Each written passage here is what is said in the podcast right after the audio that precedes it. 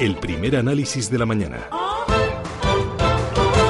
En cualquier caso, lo importante es que la emisión neta se reduce y, como yo he señalado en anteriores eh, ocasiones, eh, pues las pensiones están garantizadas por, la totalidad de los recursos y, y, el Tesoro también garantiza las pensiones. Y, por tanto, se repetirá este préstamo que, como he señalado, no tiene impacto en el déficit y tampoco en la ratio de deuda pública. El Tesoro Público emitirá 15.000 millones de euros adicionales de deuda pública con el objetivo de conceder un préstamo con el que cubrir el déficit de la seguridad social. Así lo contaba ayer Emma Navarro, secretaria general del organismo dependiente del Ministerio de Economía. La falta de ingresos llevará este año a la seguridad social a recurrir de nuevo a financiación externa para poder abonar parte de las pensiones previstas para 2018. Juan Laborda, ¿qué tal? Muy buenos días. Hola, ¿qué tal? Buenos días. Juan Laborda es economista y profesor de la Carlos III y de la Syracuse University. Bueno, eh, ¿qué te parece este nuevo préstamo del Tesoro a la Seguridad Social? Bueno, es una continuidad de lo que llevamos viviendo en los últimos años, ¿no? Especialmente con la con la paga de lo que es eh, las extras, ¿no? La, las, la parte de pensiones extras. Mm, recoge un problema que tenemos. Mm, lo que pasa es que lo que se está diciendo eh, realmente no es cierto, porque eh, los problemas son muy de fondo, ¿no? Hay un problema demográfico que en España apenas se comenta. Eh, hay un problema de estancamiento de salarios que tratamos de solucionarlo ahora, pero que vemos que cuesta. La realidad es que desde la desde la gran recesión del 2008 los salarios han caído y especialmente entre aquellos que entran a trabajar, los jóvenes. Luego hay una desigual distribución de la renta. Esto también se nota en lo que es la gente que entra al mercado laboral que cobra unos salarios miserables y muchos de los que están incorporándose ahora al pago de pensiones que llegan con la pensión o tope más alta, ¿no? Y luego tenemos un modelo productivo, eh, bueno, pues que ya lo conocemos todos, ¿no? Y que nadie hace nada por cambiarlo. Esto es la combinación de factores que genera este proceso. Eh, y, es, eh, y, es, y, eh, es, preocupante, pero es una consecuencia más de un problema más de fondo, y es que no hay futuro para los jóvenes, que nuestro modelo productivo es el que es, que el empleo que se genera es el que es, ¿no? Y hay que, hay que, hay que atajar todo de, de, golpe. Por lo que me dices, este nuevo préstamo del Tesoro a la Seguridad Social para pagar las pensiones es un simple parche, un tirar hacia adelante, pero no soluciona un problema que tiene, bueno, que para solucionarlo habría que darle la vuelta al calcetín, pero de arriba abajo. Claro, hay un problema de fondo, ¿no? Eh, que subyace en todo esto, que se, y que tiene y que, está, que está todo relacionado, vuelvo a repetir, que es el modelo productivo. Mm. Tenemos un problema demográfico, ¿vale? La población se envejece. ¿Por qué? Porque tenemos un nivel de vida donde eh, la esperanza de vida aumenta, eh, pero a su vez tenemos unos jóvenes que se emancipan muy tarde, que se incorporan muy tarde a la formación de familias. Y este problema es un problema muy estructural y está asociado al modelo productivo por el cual se ha optado, ¿no? Y hay un montón de problemas alrededor de ello, por ejemplo, la vivienda. La vivienda, ¿qué pasa con la vivienda? ¿Solucionamos el problema de la vivienda o no? ¿O seguimos que sea el mercado el que lo fije libremente al libre albedrío de los caprichos eh, de las burbujas inmobiliarias, por ejemplo? O de lo que pase con el turismo en ciudades como Barcelona o Madrid. Todo eso está relacionado, ¿no? Y todo afecta a un problema de fondo demografía, modelo productivo, todo está relacionado.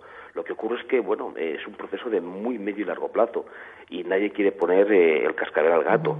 Eh, y además en estos temas, desde un punto de vista político, eh, no le quepa ninguna duda que van a garantizar las pensiones, porque es el núcleo electoral que mantiene al actual partido del poder, ¿no? Entonces, ¿quién lo paga al final? Todo lo están pagando los jóvenes, a base de más deuda, a base de menos salarios. Hasta ahora todo el efecto de la crisis, todo está recayendo en los hijos y nietos de la gente que cobrará la pensión.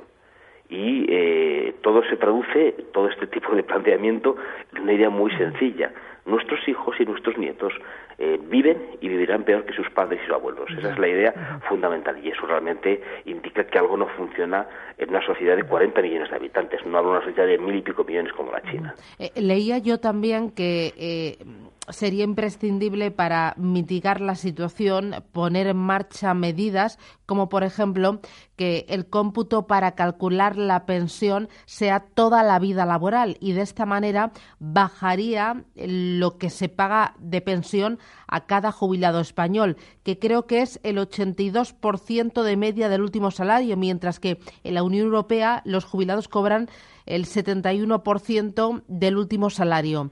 Eh, ¿Esta sería una medida eh, a poner en marcha, además de...? Es, otro parche, porque entonces vamos a entrar en una dinámica de abaratar las pensiones, ¿no? Que es por donde yo creo que van a ir todas las medidas que se van a tomar. O de inventar otros impuestos para pagar las pensiones. también hay una opción, en Francia se aplica, pero eh, y eso que hablo con una sociedad como la francesa, que demográficamente es una sociedad mucho más rica que la española, porque el número de hijos por familia es mucho mayor y los salarios son muy elevados.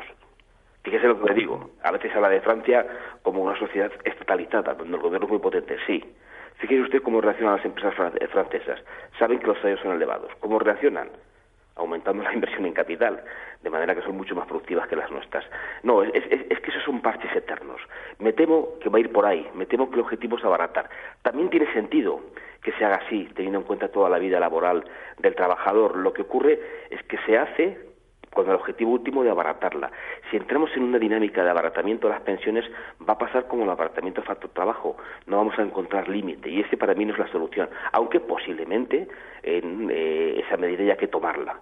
No pasaría nada si tuviéramos salarios más elevados. Eso garantizaría una pensión más justa.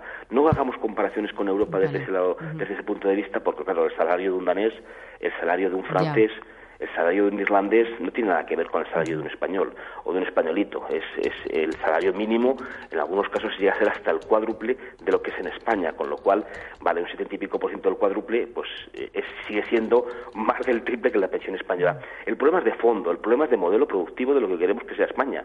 Y yo creo que eh, muchas veces cuando eh, escucho a los políticos, y no solo políticos, sino también a los hombres de empresa, les falta un poco de patriotismo, ¿no? A veces su, patriotismo es meramente de hojalata. Y este es uno de los problemas de fondo gravísimos que tiene en este momento la economía española, pero es una de las consecuencias, no la causa, es la consecuencia de todo lo que hemos dicho. Y vuelvo a repetir que está interrelacionado. Productividad, demografía, dignidad de los jóvenes, que es lo que son quienes están pagando todo y no nos preocupamos nada por ellos. Quizás porque electoralmente no sean tan relevantes a la hora de votar. No interesa. Juan, muchísimas gracias por esta primera lectura, por este primer análisis. Que tengas un feliz día y abrígate. Un abrazo. Igualmente, feliz de todos. Un abrazo muy fuerte. luego.